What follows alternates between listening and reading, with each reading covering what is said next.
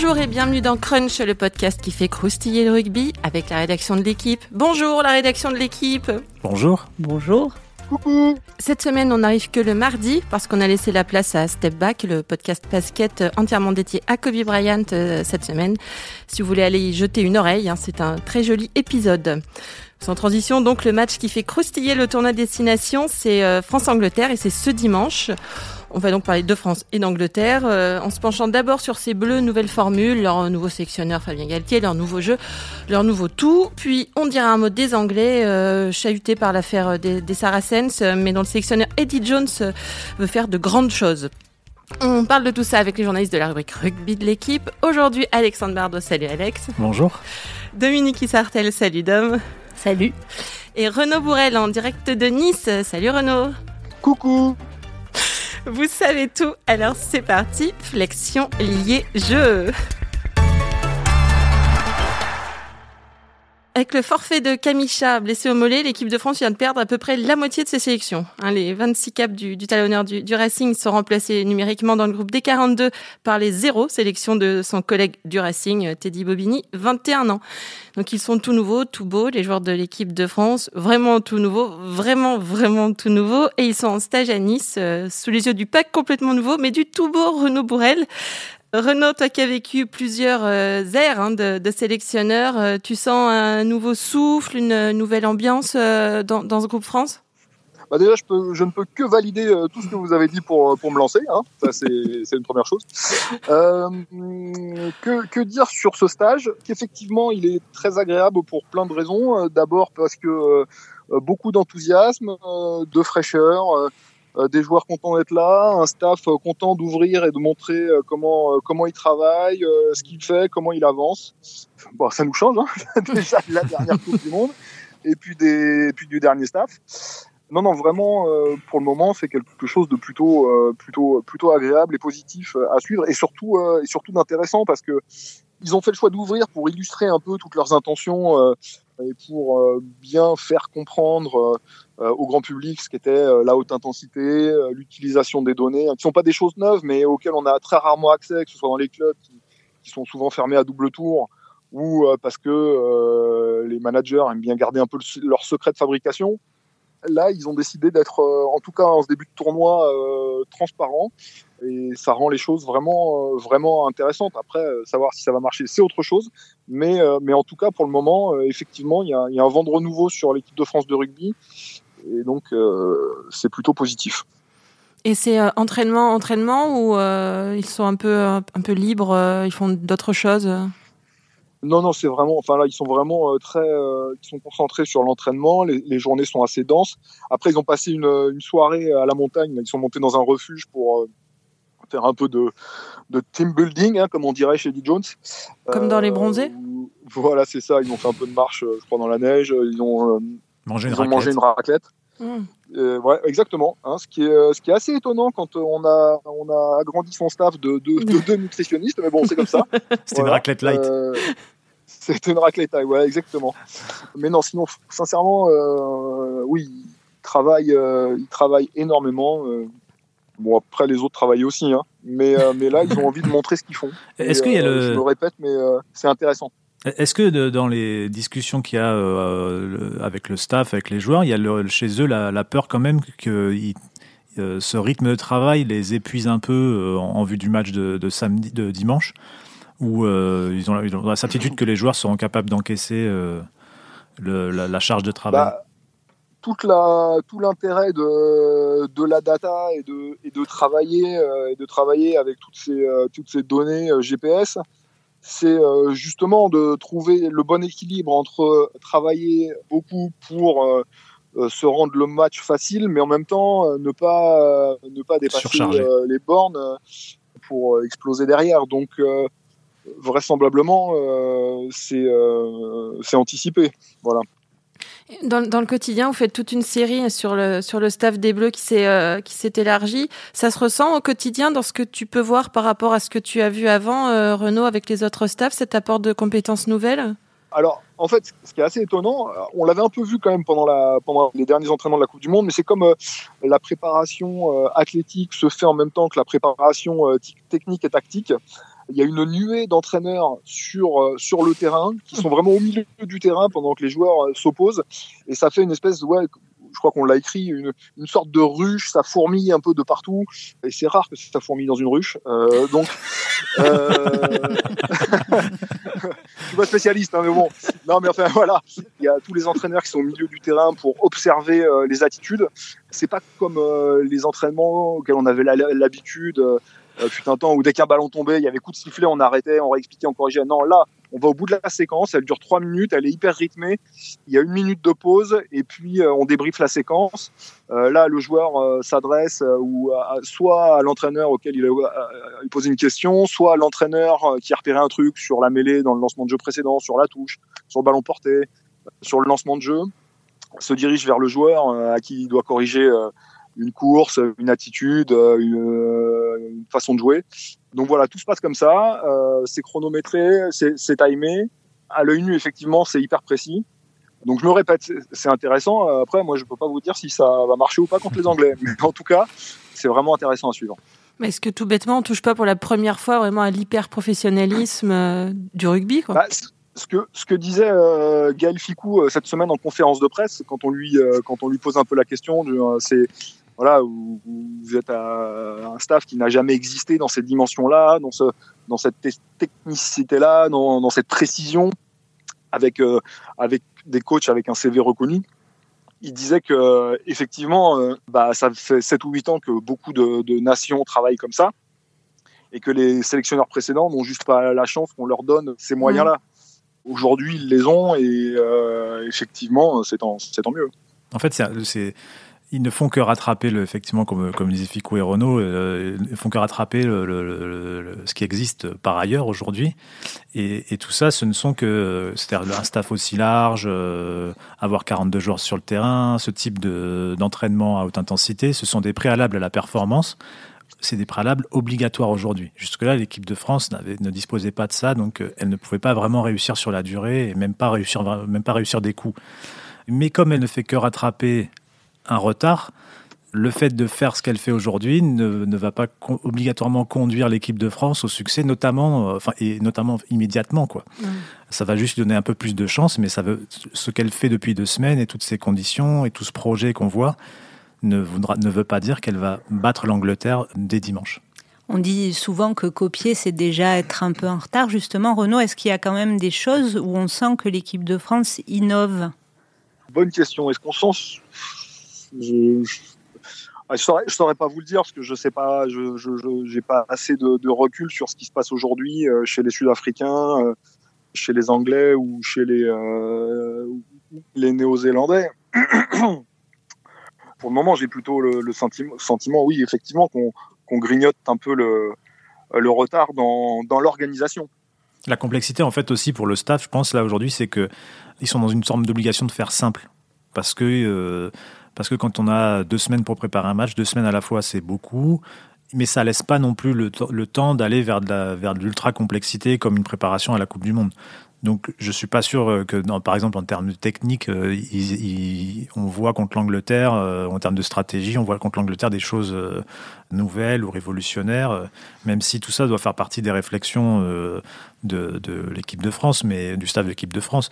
Mais je pense qu'on va, on risque de se rapprocher quand même de ce qu'on a vu pendant la Coupe du Monde, qui était par moments très très intéressant, par d'autres moments beaucoup moins. Mais il y a eu, des, bouts de match contre sur, sur les quatre matchs joués par l'équipe de France à la Coupe du Monde. Il y a eu des, des, bouts de match hyper intéressants. S'ils arrivent à reproduire ça sur la durée d'un match, alors ça commencera à devenir une équipe de haut niveau.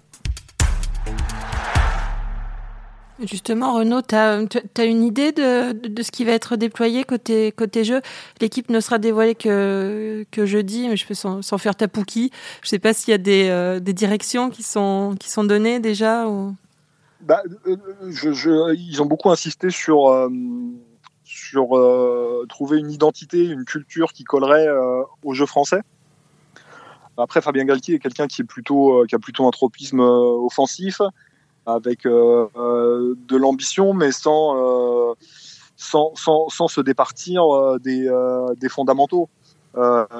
Euh, j'ai l'air bien malin maintenant parce que je vous ai un peu tout dit là. mais, mais, Dirait Pierre Villepreux. C'est à peu près ça, ouais, exactement je peux vous le refaire avec le cheveu sur la langue. Mais je, je, pense qu'ils auront voilà la volonté d'avoir leur ballon, de très bien exploiter les ballons rendus par l'adversaire et puis surtout de pas tomber dans les pièges, ce qui revient beaucoup dans la bouche des, des, euh, joueurs euh, avec depuis depuis Galtier a vraiment tout pris en main, c'est sa grande connaissance tactique et sa façon de, de, de, lire les adversaires et de proposer un système euh, en fonction de cet, cet adversaire. Je pense qu'à ce niveau-là, ils seront au point. On peut penser aussi que, parce que c'était aussi un des chantiers forts de, de Galtier pendant la Coupe du Monde, une stratégie de jeu au pied très précise, et euh, très stratégique, euh, enfin très euh, comment dire, qui, une, une utilisation qui sera pas dans l'idée de se débarrasser du ballon, mais plutôt de mettre la pression dans certaines zones, ce qui avait plutôt bien fonctionné contre les Gallois. Et aussi, ce qu'on avait déjà vu aussi pendant la Coupe du Monde et qui va être accentué avec l'arrivée de Sean Edwards, c'est une défense très haute, avec des ailiers qui vont fermer, une couverture avec deux joueurs derrière, le, le, le 10 et le 15, pas de deuxième rideau, le 9 qui monte dans la ligne, euh, des plaquages euh, offensifs à deux si possible. c'est des choses qu'on va revoir et tout ça pour euh, notamment créer, mettre la pression et puis créer des ballons de récupération ballons sur lesquels, a priori, les joueurs français, quand on voit le talent qu'il y a derrière sur la ligne de trois quarts qu'on peut imaginer avec avec, euh, si on part de Dupont, euh, Dupont, Tamac, euh, Vakata Wafiku, Thomas Penaud, euh, Boutier ou Ramos l'arrière, on ne sait pas trop, mais, mais, quand même, ça va très très vite, c'est des joueurs inspirés. mais par contre, beaucoup de solistes, c'est ce qu'il faut noter, c'est que beaucoup de joueurs de duel et peu de joueurs de passe. C'est ce qui a marqué un peu sur, sur les deux oppositions auxquelles on a assisté. En fait, c'est la, la facilité de réactivité des joueurs. Enfin, dans, en tout cas du 15 de départ qu'on pourrait un peu deviner, mais notamment sur la première euh, opposition, euh, alors pas contre les militaires, mais euh, de, l'équipe de France, des joueurs de l'équipe de France entre eux, c'est la façon de jaillir de Penaud, Vakatawa, Dupont, enfin en soutien les uns des autres sur les ballons de récupération, Teddy Thomas évidemment. C'est quelque chose qui a, été assez marquant et d'ailleurs qui a beaucoup fait lever le, les, supporters venus, venus, venus assister à cet entraînement et euh, ça ressemble tout à fait à ce que, ce que Alex vient de décrire dans les intentions de, du staff. Et, la question finalement, et là je précède l'enchaînement de Christelle, c'est est-ce que cette équipe de France va être capable de faire face un, à un match qui, serait stratégique, basé sur euh, de l'occupation euh, et un jeu de, de pression des Anglais puisqu'elle n'a pas forcément d'armes, euh, notamment euh, un deuxième pied au centre pour contrer ça. Et, puis, deuxième truc, est-ce que cette équipe de France sera capable de réagir à la à l'intensité physique et, et, au contexte international, sachant que, comme l'a dit Eddie Jones euh, lors d'une conférence de presse, c'est une équipe de France très jeune. Beaucoup de joueurs ne savent pas euh, ou ont une expérience faible de, du niveau international. Et lui, il promet qu'en tout cas, euh, que, les joueurs aujourd'hui de l'équipe de France, ne, que ce que l'Angleterre va proposer euh, dimanche, les joueurs de l'équipe de France ne l'auront jamais connu et qu'ils n'auront pas forcément quelqu'un sur qui se reposer sur, la, sur le terrain pour, euh, pour les, les guider. Et effectivement, c'est euh, une question qu'on peut se poser, euh, comme la, question de et si euh, le match tourne à la, au, combat stratégique, est-ce que la France aura les, armes? Tu vois, toi, s'il y a des, leaders un peu qui, qui, se détachent dans ce que tu vois, Renaud? Bah, les leaders, les leaders sont un peu ceux de la, sont un peu ceux de la dernière Coupe du Monde, mais sauf qu'ils sont, ils sont plus, ils sont plus éclipsés par les, les, anciens qui étaient Guillaume Guirado, Louis Picamol, Johan Huget ou Maxime Médard, parce qu'on on parle de leader souvent par rapport à l'âge. Mais si on se souvient bien de la Coupe du Monde, qui a émergé de cette Coupe du Monde C'est euh, bah, Olivon qui est là aujourd'hui, Poirot, il semble vraiment qu'ils euh, veuillent donner la, les clés du camion à Antoine Dupont. Quand on discute avec Antoine Dupont, on a l'impression qu'il est tout timide, parce que voilà, il a une petite voix, il a un peu un ton monocorde quand il répond aux interviews, mais c'est mais euh, mais c'est pas en fait c'est pas le personnage qu'il est quoi. C'est quelqu'un qui connaît très bien le rugby, qui adore ça, euh, qui peut qui peut passer des heures en tête à tête avec Fabien Galtier à dessiner des schémas et à parler de jeu. Donc bon, bah c'est, il va pas haranguer euh, à tout le monde comme euh, comme euh, les Français aiment en général voir un leader, mais en revanche, il connaît le rugby sur le bout des doigts, donc j'espère qu'on va pouvoir compter sur lui. On lui a posé la question là cette semaine. Fabien Galtier, il dit, on n'est plus le même joueur à 10, 20 ou 30 sélections. Et il disait, bah, moi maintenant, je sais plus combien il en a, 20, 25, quelque chose comme ça. Et il disait qu'il avait, non, peut-être pas quand même, mais en tout cas que euh, la Coupe du Monde, les matchs qu'il avait joués lui avaient euh, permis de mettre un peu le pied sur le frein, de plus lever la tête peut-être, d'être moins, euh, moins à l'impulsion, à l'énergie, comme, comme le, le, jeu qui l'a révélé, des choses comme ça. Donc des, leaders émergent, des leaders de jeu existent. Après, c'est sûr qu'ils n'auront pas le, background de, de Ben Youngs qui a 90 euh, sélections ou de Farrell qui en a autant. Ça, c'est sûr. Les Anglais, justement, euh, ils sont rassemblés au Portugal. Euh, on reste sur leur Coupe du Monde, hein, notamment leur, demi contre les Blacks, euh, donc ils peuvent faire un, petit peu peur hein, aux, jeunes Français. On sait aussi que, que l'affaire des, des Saracens a, a, a, secoué un peu le rugby anglais. Dom, euh, est-ce que ce grain de sable pourrait dérégler un peu la, machine Eddie Jones euh, Tu peux, peut-être nous réexpliquer un petit peu ce qui s'est passé avec les Saracens? Bah, Les Saracens, c'est donc euh, l'équipe, euh, le club du championnat anglais basé à Londres qui, compte beaucoup d'internationaux, puisque huit d'entre eux étaient à la Coupe du Monde au Japon et sept sont encore là pour préparer le tournoi, donc qui a été euh, enfin qui va être rétrogradé en fin de saison euh, en deuxième division anglaise, en championship, et qui est déjà sanctionné de 35 points dans le championnat actuel. Donc ils ils ont plus rien à gagner en championnat puisque de toute façon, même si par miracle ils marquaient assez de points, ils, ils pourraient pas rester.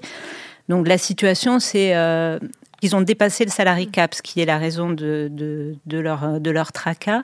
Et ils se sont mis à dos, à cause de ça, énormément de, de clubs anglais. Donc on pouvait imaginer que peut-être les joueurs des autres équipes, je crois qu'il y a 11 ou 12 clubs représentés dans le, dans le groupe anglais, euh, soit, soit un peu furax euh, contre eux. Donc Eddie Jones a tout de suite dit qu'il allait euh, demander aux joueurs de, de mettre leurs différends sur la table, de poser leurs questions, de c'était la première journée du rassemblement jeudi dernier, allait être consacrée à ça. Donc c'était l'idée de, de mettre ça à plat pour repartir pour le tournoi euh, vierge de ressentiment, on peut dire. Et ensuite, la question qui se pose, c'est si ces joueurs ne, ne se préparent plus, puisqu'ils n'ont plus que la Coupe d'Europe maintenant de haut niveau, comment ça, ça, va se passer avec eux pour l'équipe d'Angleterre? Mais ça, c'est une question qui viendra après le tournoi, de toute terme. façon. Oui. Et apparemment, le, le, ce qui en est ressorti de cette réunion de jeudi dernier, puisqu'il y a eu une conférence de presse depuis, c'est que les joueurs disent. Euh, Bon, après, reste à savoir si c'est des discours de façade, s'ils si, racontent tout de la réunion ou s'ils si racontent tout de leurs propres sentiments, mais que bon, il n'y avait pas de, malaise, euh, pas de tension entre les joueurs. On verra ce que racontera la suite. Euh, L'autre question aussi, c'est comment cette équipe-là se sera remise de sa défaite en finale de la Coupe du Monde, parce que ça fait mal de toute façon. Euh, et, et peut-être que pour eux, ça fait encore plus mal parce qu'ils sont ils sont pas passés au travers de leur finale, mais ils ont été moins performants qu'ils n'avaient été en demi-finale. Et du coup, bon, ben, peut-être que ça, ça peut avoir créé, cassé une dynamique, ça peut avoir euh, euh, marqué des joueurs profondément. Et, et, au moment de se retrouver, ben, on se pose, au moment de retrouver l'équipe d'Angleterre, on, on, se pose la question. Autant il y, a, il y, a, beaucoup de questions sur cette équipe de France, euh, mais il y en a aussi beaucoup sur l'Angleterre. Euh, peut-être moins parce qu'elle a prouvé par le passé qu'elle avait quand même beaucoup de stabilité, un niveau de performance élevé, des joueurs de haut niveau et un bon coach, etc. Mais mais mais il y a quand même la question de comment on se remet d'une finale perdue, une finale de Coupe du Monde perdue, quand c'est son objectif d'être champion. Les questions sont plus d'ordre psychologique pour euh, pour l'Angleterre. Voilà, c'est vraiment mmh. ça. C'est comment ils vont. À peu près. Il y a 22 joueurs euh, qui qui étaient à la Coupe mmh. du Monde sur euh, un groupe de 34. C'est un groupe plus réduit que que la France. Et c'est voilà la question, c'est de savoir comment ces joueurs s'en sont remis. Bon, Eddie Jones a dit qu'il de par son expérience, il savait qu'il y en a qui allaient avoir toujours ça en travers de la gorge et mmh. que d'autres l'auraient oublié. Apparemment, ils ont quand même fait euh, un travail avec une psychologue entre euh, de la, la, finale de la Coupe du Monde et aujourd'hui pour, euh, pour travailler là-dessus. Voilà. On en parle un peu, Renaud, euh, des Anglais par chez toi? Oui, oui, on a, on a, posé quelques questions. Les joueurs avaient été très attentifs à, à, leur, à la suite de leur parcours en Coupe du Monde. Hein. on se souvient qu'il y a un, le typhon Agibis qui avait dérouté l'Angleterre sur, la, sur, sur le chemin des Bleus, là, sur le dernier match de la, et inversement d'ailleurs, mmh. et vice versa plutôt, mais donc il n'y avait pas eu ce match contre l'Angleterre. Euh, c'est Baptiste Surin qui disait cette semaine, euh, moi j'aurais aimé le jouer ce match. On avait fait une interview avec Yoann Huget après la Coupe du Monde justement qui disait que lui aussi il aurait aimé le jouer ce match parce qu'il était, euh, il était prêt. Euh, bon, les joueurs, ils sont toujours un peu, euh, un peu, un peu orgueilleux. Ils veulent pas dire qu'ils euh, ont peur, qu'ils sont impressionnants. Ils mmh. savent qu'ils sont, ils savent que c'est une très grosse équipe. Donc, mais, mais, mais ils donnent le sentiment, ouais, ils donnent le sentiment d'être prêts. disent qu'ils l'étaient s'ils avaient dû les affronter pendant la Coupe du Monde, qu'ils auraient aimé se, se, jauger face à eux. C'est ce que disait, c'est ce que disait Baptiste Serin justement. Moi, de mon vécu à moi, j'ai l'impression d'avoir vu avec les Anglais deux des plus beaux matchs de ces 5-10 dernières années, deux des plus grands matchs même, entre la finale de la Coupe d'Europe remportée par les Saracens face au Leinster. C'était un monument euh, d'engagement physique, mais, mais aussi euh, une partition euh, tactique parfaite pour contrer le, le jeu de Leinster. qui était qui était champion d'Europe en titre et puis et puis il y a eu Alex était était avec à côté de moi pendant le match contre contre la Nouvelle-Zélande en demi-finale où là c'est pareil ça a été une, une partition stratégique que moi j'avais jamais vu et euh, qui était qui était vraiment sublime et puis euh, et puis surtout un niveau d'engagement pareil euh, rarement rarement atteint donc après t'as pas vu Briefpo samedi oui c'est ça bah, bah oui, c'est ça aussi, mais bon, je vois pas tous les matchs, c'est ma faute. la seule chose où je suis pas totalement d'accord avec Eddie Jones, mais je pense qu'il m'en voudra pas, qu'il s'en fout en plus. Mais, mais c'est dans ce qui devrait être la composition d'équipe ou ce qui pourrait être la composition d'équipe qui démarrera euh, contre l'Angleterre. Du 1 au 15, il y a quand même pas mal de joueurs qui ont déjà affronté l'Angleterre, qui, euh, qui, qui, ont joué, qui ont joué contre la Nouvelle-Zélande. Antoine Dupont a joué la Nouvelle-Zélande. Roman Tamac, le probable ouvreur, euh, était en Coupe du Monde. Jeremy Vakatawa a joué les Néo-Zélandais. Gaël Ficou a 50 sélections. Damien Penaud euh, a fait la tournée en Afrique du Sud. Ils sont, sûr, assez nombreux. Entre, connaître et maîtriser, il y a une petite marge. Euh, ah, on, est, on, est, entièrement d'accord. il, se mesure à l'écart qu'il y aura au nombre de sélections des, deux mm. charnières qui vont très certainement euh, mm. s'affronter. Bah, c'est sûr, c'est 95 et 79 sélections côté anglais, chez côté français, c'est. On doit être à une trentaine de sélections. ce que je veux dire par là, c'est qu'ils ne seront pas non plus tout vierges et ils pas, ils seront pas surpris d'avoir les aiguilles dans le rouge au bout de 15 minutes, quoi. Parce qu'en plus, il y a effectivement quelques-uns auront vécu ce que, ce que le cauchemar de Twickenham l'an dernier. Et donc, ils savent à quoi s'attendre. Mais, et donc, oui, effectivement, il y a deux questions. C'est euh, est-ce que les Français seront capables de répondre euh, au niveau d'intensité et, de, vitesse de jeu que les Anglais avaient imposé l'an dernier, notamment avec leur stratégie de jeu au pied?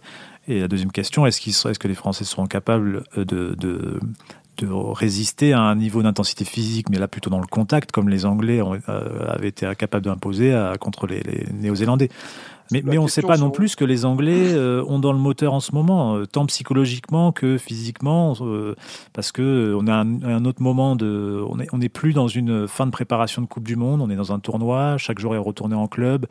Donc voilà, c'est comme, comme avant chaque premier match du tournoi on se pose beaucoup de questions, il y a beaucoup d'inconnus et peut-être encore plus là parce qu'on sait finalement pas grand-chose de cette équipe de France-là et, de cette équipe d'Angleterre. Euh, on, en sait, on en sait plus, mais avec des interrogations.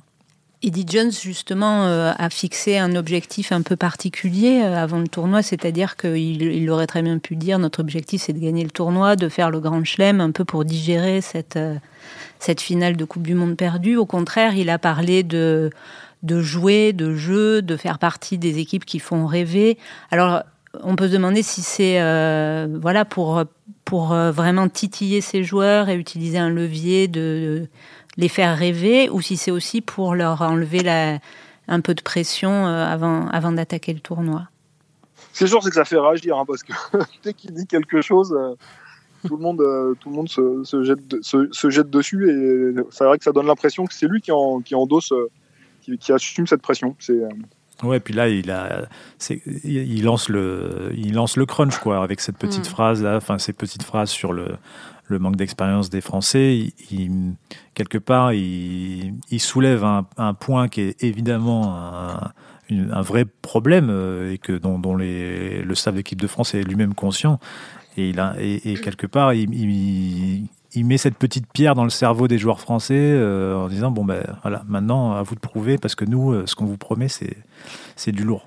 La phrase, euh, je vais la citer, hein, la phrase d'Edith Jones, c'est une équipe de France jeune qui se construit pour 2023. Pour cela, il y a différentes façons de faire. Quand je suis arrivée en équipe d'Angleterre en 2016, j'ai gardé des joueurs d'expérience et intégré des jeunes. En rugby, les test matchs demandent de l'expérience et les Français ont décidé de partir pour ce tournoi sans. Ils ont peut-être tort, ils ont peut-être raison, on ne sait pas, mais ce qui est sûr, c'est que cela va mettre ces jeunes joueurs à l'épreuve car ils n'ont jamais été confrontés à l'intensité et la violence physique avec laquelle nous allons jouer dimanche. C'est prometteur.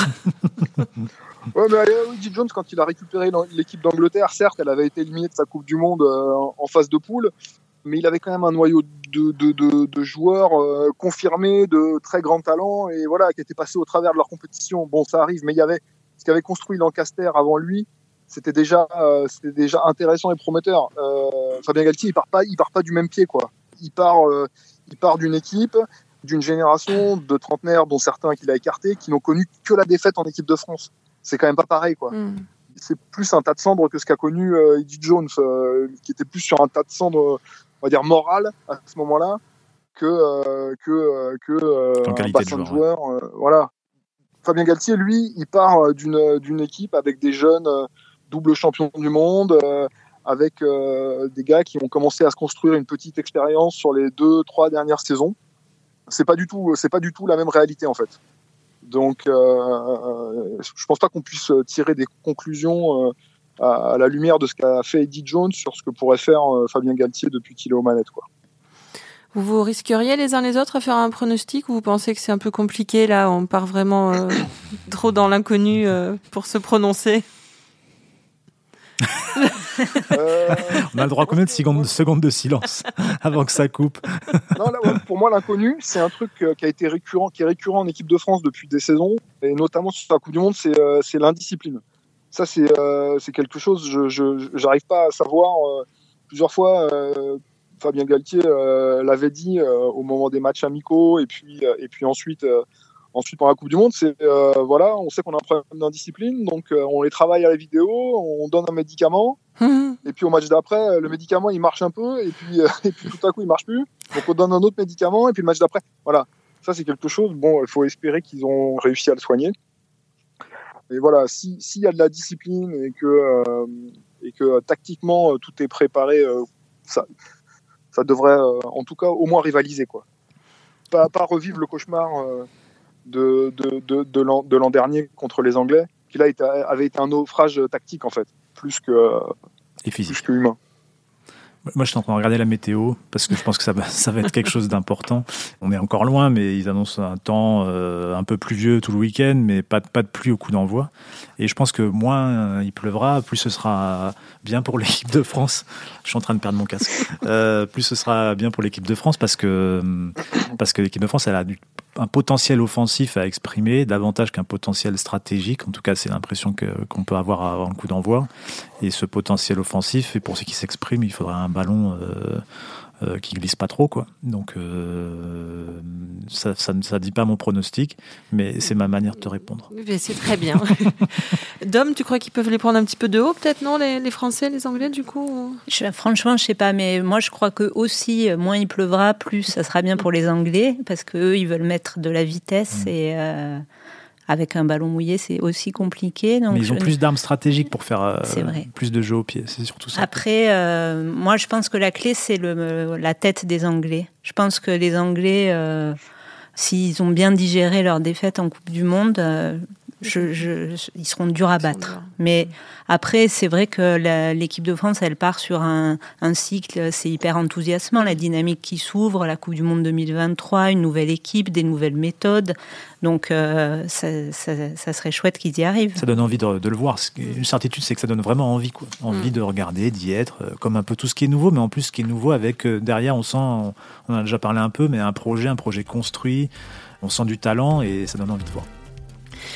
Eh bien, très bien. Effectivement, nous avons envie, donc nous verrons ça dimanche. Euh, merci Renaud, on va te laisser euh, retourner fourmiller dans ta ruche. hein.